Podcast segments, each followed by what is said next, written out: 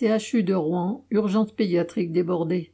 L'épidémie de bronchiolite, prévisible et habituelle, sème la panique dans les services de pédiatrie du CHU de Rouen. Des enfants de la région parisienne y ont été transférés, saturant les services d'accueil de ceux qui nécessitent une hospitalisation et engorgeant les urgences pédiatriques. Le plan blanc a été déclenché lundi 24 octobre. Comme il n'y a pas grand monde à réquisitionner en plus, le personnel est au minimum partout.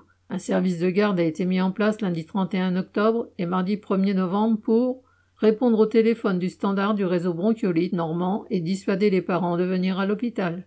Avec les annonces dérisoires du gouvernement, les leçons de morale du ministre de la Santé faites aux parents priés de se débrouiller sans venir aux urgences, espérons qu'une épidémie de colère et de grève gagne rapidement les hospitaliers pour dénoncer cette situation inacceptable et réclamer de vrais moyens. Correspondant Hello.